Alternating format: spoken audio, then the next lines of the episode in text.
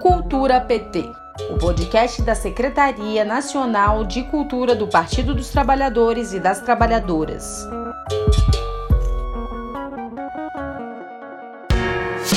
Olá, seja bem-vindo ao podcast Cultura PT.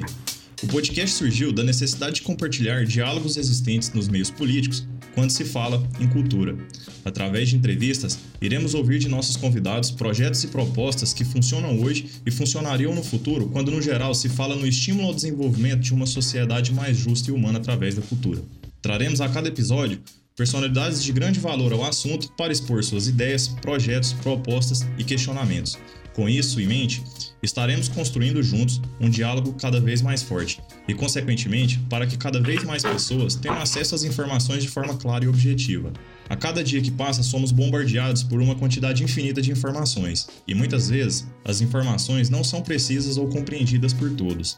Visando isso, esperamos fazer o nosso podcast uma ferramenta útil para compreender as lutas e os discursos existentes na cultura, e também abrir espaço para que todos os grupos tenham voz ativa nos meios sociais existentes, fazendo assim então nossa voz chegar cada dia mais longe.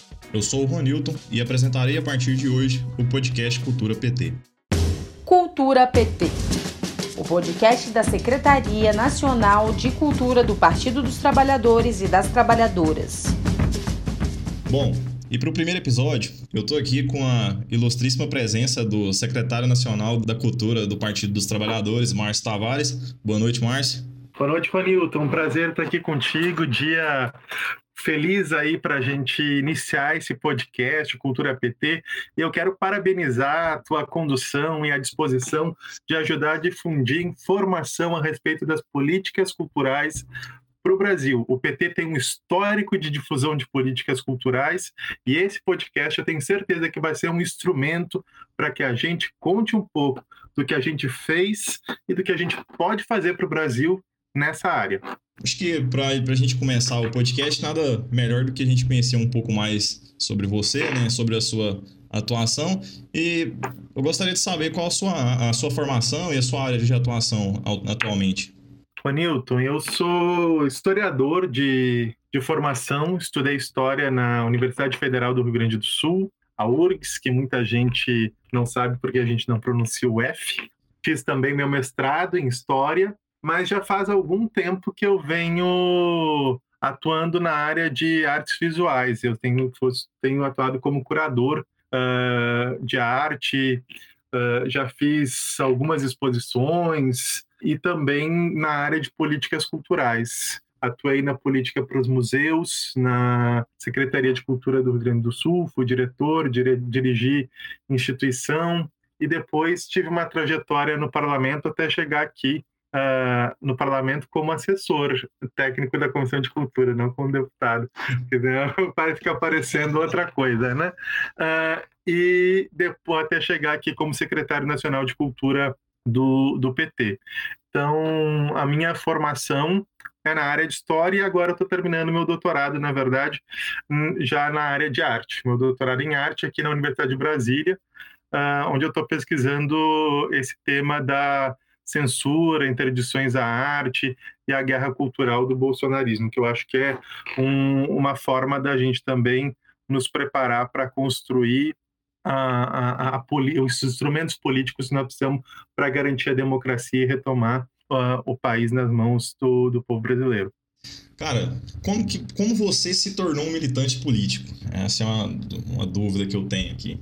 Então, eu sou eu sou filho de operário, né? Meu pai é, é metalúrgico. Desde que eu nasci, ele, ele era metalúrgico uh, numa cidade lá do Rio Grande do Sul, chamada Canoas que é a, a nossa cidade mais industrial na volta de, de, de Porto Alegre. É de lá que saiu o senador Paulo Paim, onde o PT tem uma trajetória muito forte nessa área, e meu pai sempre foi uh, não um cara vinculado com o sindicato, mas alguém com muita consciência de classe. E, e desde muito cedo uh, eu ouvia falar a respeito do, do PT, uh, em casa, da importância da organização sindical, da, das greves, né? Cresci na época do governo Fernando Henrique, né? Que tinha um, um, uma política de muito massacre com os trabalhadores. E, e, e a partir daí, eu comecei, quando eu fui para a escola, eu logo, né, no final do primeiro grau, comecei a me, a, a, a me envolver com o movimento estudantil, uh, participei do Grêmio Estudantil. Depois, quando eu fui, quando eu fui para a universidade, me pareceu um movimento quase comum. Comecei a fazer movimento estudantil mais intensamente. Participei do meu DA lá na História, né? Uh, fizemos uma chapa, naquela época a gente derrotou o PSTU, tempo bom quando a gente tinha, tinha o confronto com, uh, com, com, esse, com esse tipo de companheiro, né, que apesar de divergir da gente no geral, não está nesse campo horrível do, do, do fascismo, fui candidato a presidente do DCE, uma das minhas uh, maiores tristezas políticas, que faltou um pouquinho para me eleger presidente. Eu era muito ativo na, na, militância estudantil e logo depois disso eu fui militar na juventude do PT. Uh, ah, fui secretário adjunto de juventude do PT em Porto Alegre, depois fui do coletivo estadual, e mas logo que eu me formei, uh, eu saí da juventude, fui militar na cultura e fui atuar na cultura e uh, aqui tô. Então eu tenho uma formação de base do movimento estudantil, da juventude do PT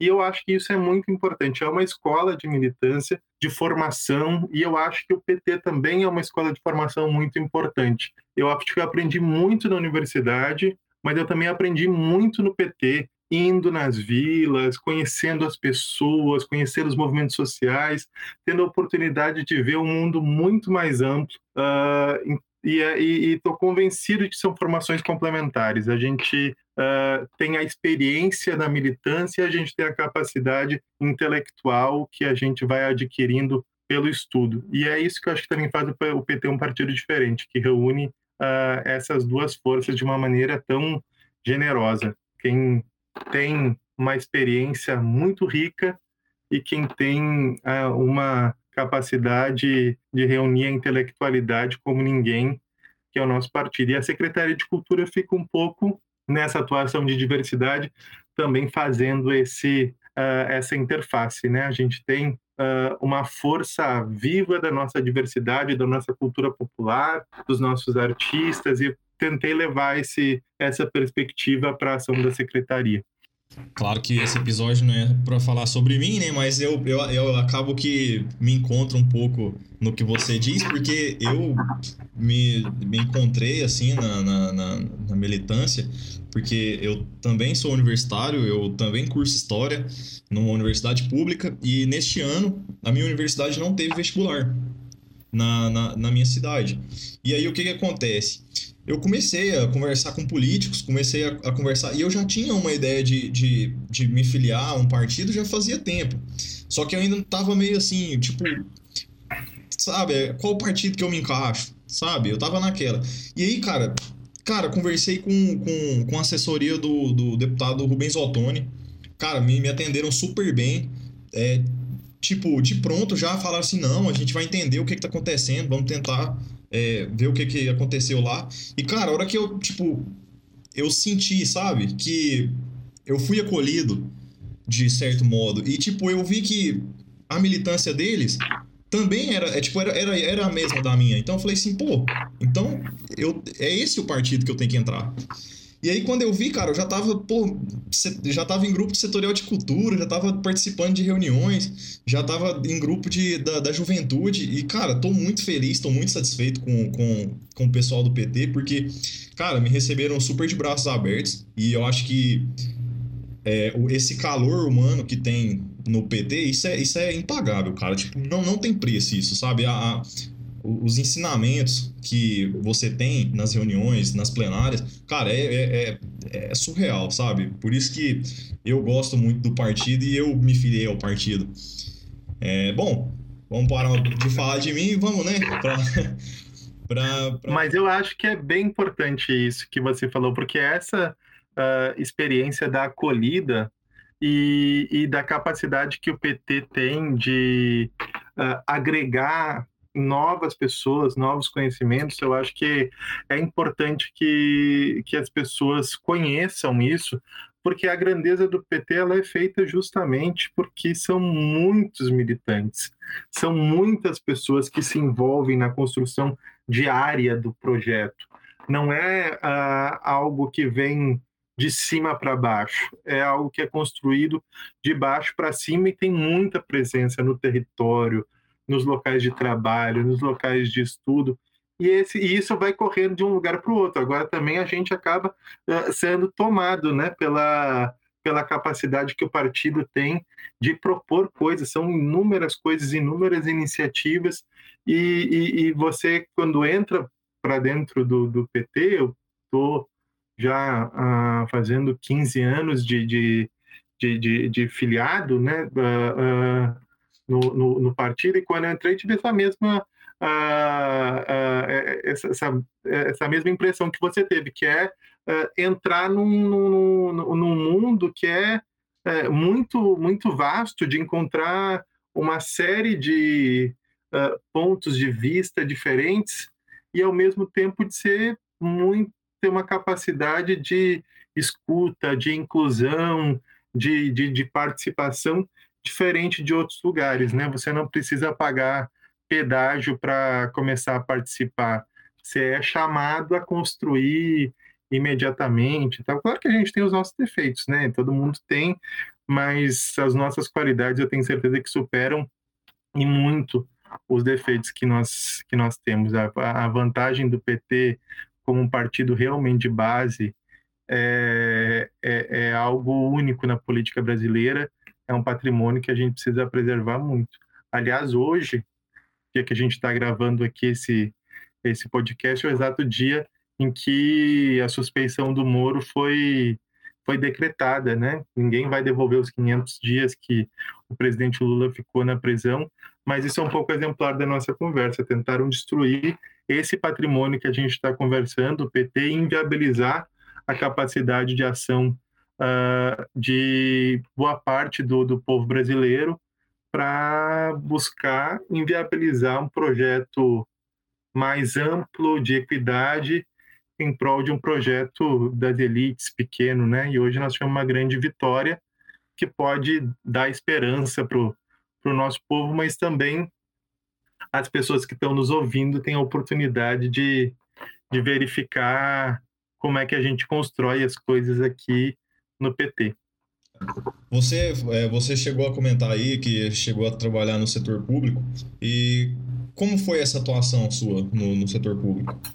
Em 2010, o, o, o Tarso se elegeu governador do Rio Grande do Sul. Foi a primeira vez que o PT ganhou no primeiro turno. A gente já tinha tido o governo do estado com o Olívio Dutra, em 98, uh, mas em 2010 o Tarso ganhou no primeiro turno das eleições. E, e ele, no primeiro momento, eu fui convidado para trabalhar na Secretaria-Geral o Tarso criou um, um, um, sistema de monitoramento de gestão de projetos estratégicos e eu fui convidado para fazer o monitoramento dos projetos da área de, de cultura e direitos humanos. Uh, e, e, a gente fazia uma ação direta junto com aquelas secretarias. Uh, foi, foi um processo muito rico, porque eu aprendi muito de gestão e de administração pública, que era uma coisa que eu não tinha tanto domínio, né? Foi uh, uh, né, na nossa formação de história, a gente aprende as conjunturas e, a importância do Estado, o porquê que a gente precisa uh, construir políticas públicas, mas essa arquitetura da gestão pública foi uma novidade. Eu tive a oportunidade na época de viajar para muitos estados, verificar a experiência de gestão, conheci muita coisa nesse sentido. Logo ali, uns nove meses depois, o secretário de Cultura, o Assis Brasil, me convidou para ser diretor administrativo da, da, da secretaria e eu assumi uh, uh, essa tarefa. E foi uma época que a gente, que, que a Secretaria de Cultura antes, o governo era tucano, e, e, tinha um orçamento bem pequeno, então tinha um orçamento de 16 milhões de reais, que era tipo 0,01% do orçamento do Estado.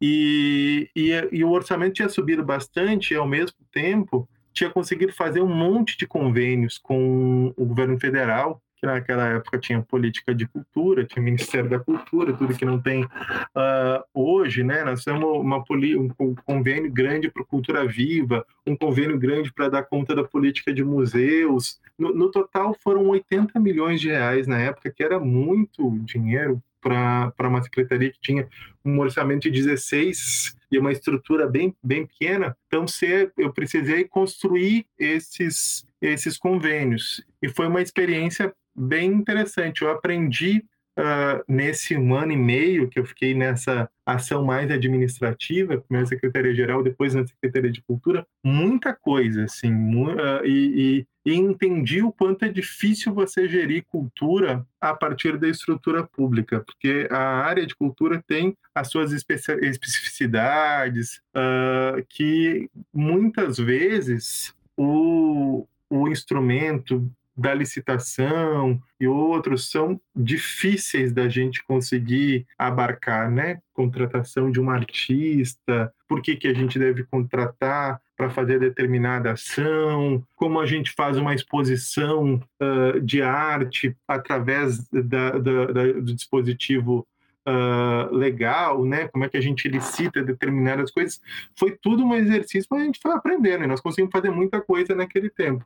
E mas eu a minha área era de memória, né? O meu interesse era era outro e logo depois surgiu a oportunidade, o convite para ser diretor de dos museus da da Secretaria, a Secretaria de Cultura do Rio Grande do Sul é um estado que tem um, um, um legado positivista grande. Tem uma coisa que os positivistas fizeram é, é, construir muita instituição. Então, é um estado que tem muitas instituições culturais. Só a secretaria, na época, tinha 25 uh, instituições que eram de responsabilidade uh, e, e, que eram mantidas pela própria Secretaria de, de, de Cultura.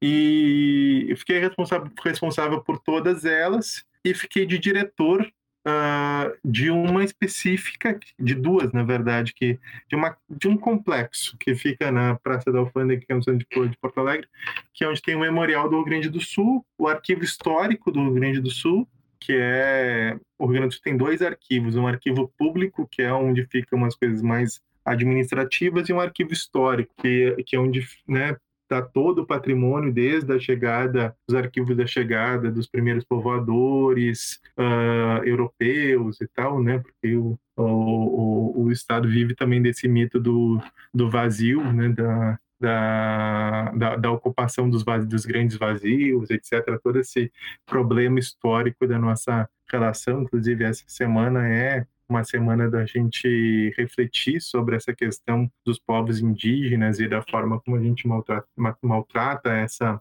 essa memória, né? Mas voltando aqui para não fazer uma digressão grande aí para esse para esse tema, a gente tem vontade de, de ir beliscando, né? Mas uh, fui diretor do Arquivo Histórico, diretor do Memorial e, e, e era responsável por um projeto que era a construção de um museu, que era o primeiro museu uh, transnacional que ia ter no Brasil, que era um investimento do Mercosul, chamado Museu dos Direitos Humanos do Mercosul, que era uma parceria na época que a Maria do Rosário era ministra dos Direitos Humanos e, e se desenvolveu isso com o, o Mercosul. Uh, e a nossa na época estava acontecendo a Comissão Nacional da Verdade e uma política de uh, reavaliação da ditadura militar, dos crimes de terrorismo de Estado uh, e, e, e, muito intercâmbio com o que acontecia de políticas de memória na Argentina, no Uruguai, no Paraguai. Né, fui visitar aqueles arquivos do terror do Paraguai, uh, tive nos museus da Argentina, do Uruguai, e, e como o Brasil estava mais atrasado nesse, nessas políticas do que os nossos vizinhos, nos parecia interessante criar uma instituição tipo. Nós tínhamos um memorial, existe o Memorial da Resistência em São Paulo, e outras iniciativas, né? Estava sendo criado no, UFM, no FMG uma iniciativa a respeito da anistia, e mais nenhuma de caráter transnacional. Então esse museu seria isso e a gente colocou ele de pé. Em 2014 a gente inaugurou esse esse museu uh, que foi uma das experiências mais incríveis da, da, da, minha vida, poder construir esse museu e depois uh, foi quando eu já, já tinha atuado como curador, mas foi a, a, a vez que eu atuei como curador de, de forma mais, eu fiz a, a, planejei a exposição de, de abertura, desenvolvi a, as obras, os documentos, escolha de documentos, coordenei uma, uma equipe, foi bem legal essa exposição,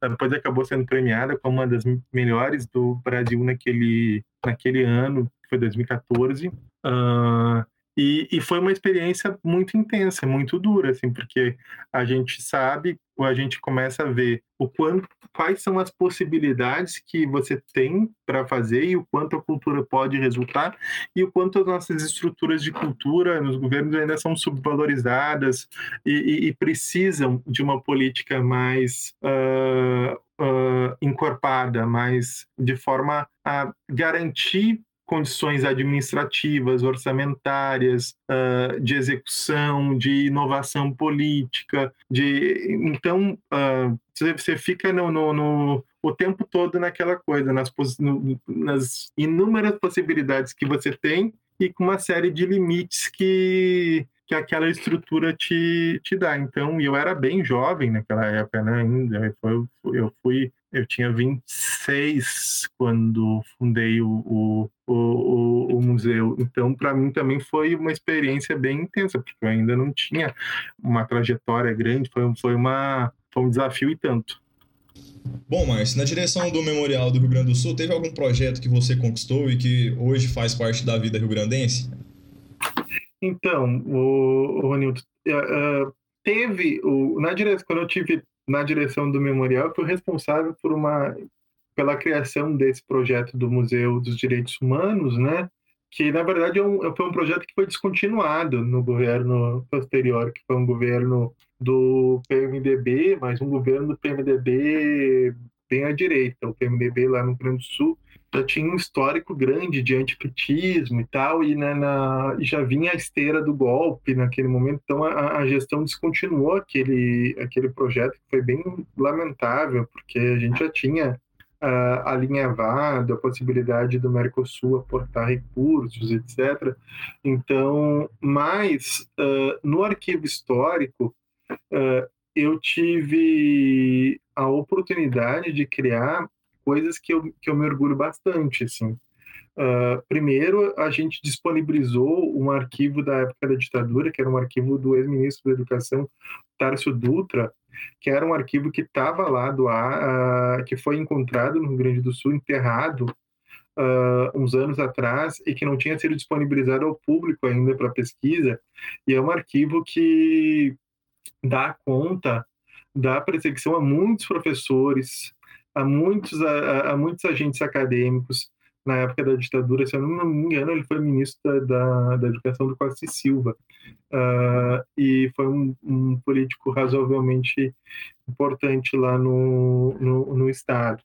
Uh, a gente organizou, disponibilizou a público, disponibilizou a pesquisa, já tem pesquisas que já utilizaram esse, esse arquivo. Nós também criamos outras linhas de, uh, de, do arquivo receber, porque eu sempre achei que a gente também tem que atuar na construção da memória a partir da determinação daquilo que o Estado também incorpora como patrimônio, como documento a ser preservado. Uh, né? Tem aquele uh, fam texto famoso do Legoff, o documento monumento uh, que, que fala um pouco como o documento ele acaba se, se transformando uh, num monumento a partir dessa, dessa construção que tem por trás por trás dele, né? E a gente trouxe uh, uma, uma linha de arquivos dos movimentos sociais. Arquivos do movimento ambiental nós, nós incorporamos no, no arquivo histórico, arquivos do movimento de organizações LGBT que estavam fechando, que tinham dificuldade, nós incorporamos no, no, no arquivo histórico como uma responsabilidade, uma salvaguarda do Estado preservar essa, essa memória e garantir que no futuro pesquisa sobre esses movimentos que foram importantes, principalmente na época da democratização, né? Boa parte desses arquivos são arquivos da década de 80 e 90, que, que, uh, que, que foi num momento de muita propulsão de organizações não, não governamentais, então, que a gente botou dentro do arquivo, organizou, disponibilizou ao público e, e, e, criamos essa vocação também, né, de determinar que esse é um patrimônio da memória do Estado, que esses, que esses movimentos eram importantes para a gente entender de que forma a gente chegou até onde chegou, garantir pesquisa sobre esses temas. Então, acho que esses são legados que eu, que eu, que eu tenho bastante alegria assim de, de ter deixado além do, do, do físico né eu tive na época que que eu assumi aquela instituição ela estava numa situação estrutural bem difícil a gente reformou trocou fiação trocou melhorou a estrutura deixou uh, um equipamento praticamente uh, em condições plenas aí para receber qualquer tipo de, de evento. Tanto é assim que foi uma das sedes da Bienal que eu depois acabei uh, sediando e tal. Então, para além. E, e, e, esse legado físico é importante, porque é um edifício histórico também, né? um edifício do começo do século, uh, do século XX e, e, que não vinha tendo o, o cuidado. Tinha feito, tinham feito uma reforma na década de 90 e depois muito pouca manutenção. Então, acho que eu deixei bastante, bastante coisa. Queria ter deixado mais coisas ainda, mas acho que eu deixei bastante coisa como, como legado daquela passagem. Bom, eu acho importante, você mencionou aí sobre o edifício, eu sou daqueles que fica ali meio de olho é, em algumas tomadas de decisões porque eu, cara, eu sinceramente, a minha cidade ela é uma cidade histórica, tem casa aqui que tem mais de 150 anos. Então, tipo, eu acho que seria tão belo se o nosso país ele permanecesse as estruturas, porque o que eu vejo é o seguinte, é uma constante é, é uma constante tentativa do, do mercado de adquirir esses patrimônios e várias vezes ele quer só demolir aquilo ali. É, tanto é que a, gente, que, que a gente sabe que a, onde isso mais acontece é no Rio de Janeiro e em São Paulo. Edifícios aí com 200 anos sendo demolido para vir prédio, cara. Eu acho triste, para falar a verdade. Não, não, mas eu acho que você tem razão. Eu acho que a gente vive uh, um confronto entre a memória e a especulação imobiliária, que é uma uma constante no, no, no, país, a preservação da memória, do patrimônio histórico, né, do legado uh, uh, que, a gente, que a gente tem nas nossas cidades históricas. Ele, nos últimos anos, particularmente, a gente teve uma, uma lufada no, no governo da, da Dilma, ainda mais né, com o Pacto das Cidades Históricas e tal, para preservação uh, disso, mas tem também uma visão muito limitada do que é patrimônio e do que preservar o patrimônio, de, da educação patrimonial, da importância disso para o pro, pro país, para a construção uh, de uma, da coletividade. Né? Tem, a gente vê, às vezes, botarem no chão uh, prédios que são importantes e tal para uh, erguer uma coisa absolutamente funcional, que não tem nenhum sentido naquele naquele espaço, na construção daquela identidade daquela urbana. Então, uh, eu acho que a gente tem que ter uma, uh, uma política que seja de maior envergadura e que dê conta né, desse, do, do nosso patrimônio histórico de casarios de, uh, e também do, do, do, patrimônio mais, mais amplo, né, material, imaterial, a gente estava avançando para os quilombos, para outras coisas que também são patrimônio que devem ser preservados, e agora tudo isso está um pouco, está um pouco, não, está bem ameaçado, né? É, acho que foi esse ano ainda que eu li uma matéria sobre uma livraria no, no Rio de Janeiro, a Livraria São José, que foi considerada uma das maiores livrarias da América Latina, e ela parece que foi fechada esse ano, que o cara não estava conseguindo mais é, permanecer no imóvel, alguma coisa do tipo, a procura por livro físico estava pequena. Eu fiquei triste, cara, quando eu li essa matéria. É, é uma livraria importante e, e assim, essa, essa coisa do que aconteceu com essa livraria é algo que está acontecendo com muitas livrarias e é uma questão para a gente pensar. É óbvio que a gente que, que, que, é difícil a gente